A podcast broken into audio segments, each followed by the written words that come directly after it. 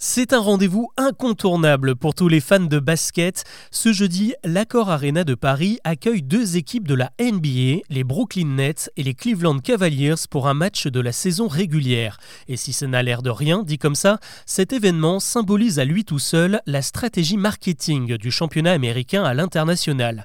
Car des matchs de NBA, il ne s'en joue pas partout. La France est le seul et unique pays à en accueillir en dehors des frontières nord-américaines. Des rencontres ont régulièrement lieu au Mexique ou au Canada, mais qui restent quand même deux pays limitrophes. Ce lien si particulier avec la France a commencé à se créer en 2003 quand les Spurs de Tony Parker, fraîchement sacrés, sont venus à Paris pour un simple match d'exhibition face aux Memphis Grizzlies, un véritable carton qui a poussé la NBA à revenir et finalement en 2020 à délocaliser chez nous une rencontre de saison régulière qui compte donc pour le classement.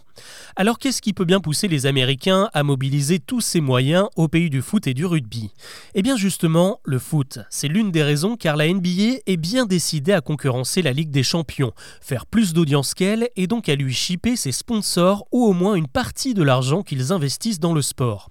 Pour briller aux yeux de l'Europe, il faut aussi une jolie vitrine. Et Paris, symbole de luxe et de raffinement, offre un très bel écrin. Et pas question pour la NBA de proposer un spectacle au rabais.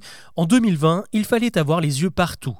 Kylian Mbappé, Teddy Riner ou encore l'athlète Kevin Mayer étaient en tribune aux côtés des légendes Michael Jordan et Karim Abdul-Jabbar pour regarder les exploits de Nicolas Batum et Giannis Antetokounmpo, les stars du parquet ce soir-là. Paris et plus largement la France représentent également de véritables marchés pour le basket américain. L'Hexagone dépasse tous les autres pays en termes de vente de produits dérivés. Les maillots, les casquettes et bien sûr les paires de Nike, de Jordan et de Converse, les trois principaux sponsors de la ligue. Et ce n'est pas seulement une question de fringues puisque nous sommes le deuxième pays du continent derrière l'Angleterre où l'on s'abonne le plus au NBA League Pass, indispensable pour regarder les matchs qui se jouent aux US. Enfin, la France peut compter sur quelques ambassadeurs partis à la conquête des parquets américains, des Nicolas Batum, des Evan Fournier, des Frank Ntilikina. Une quinzaine de joueurs tricolores évoluent dans le championnat et font de la France le pays étranger le plus représenté juste derrière le Canada. La bonne nouvelle, c'est que cette French Touch n'est pas près de s'essouffler grâce à une nouvelle perle, un certain Victor Wembanyama qui bat déjà tous les records depuis son arrivée chez les Spurs l'été dernier.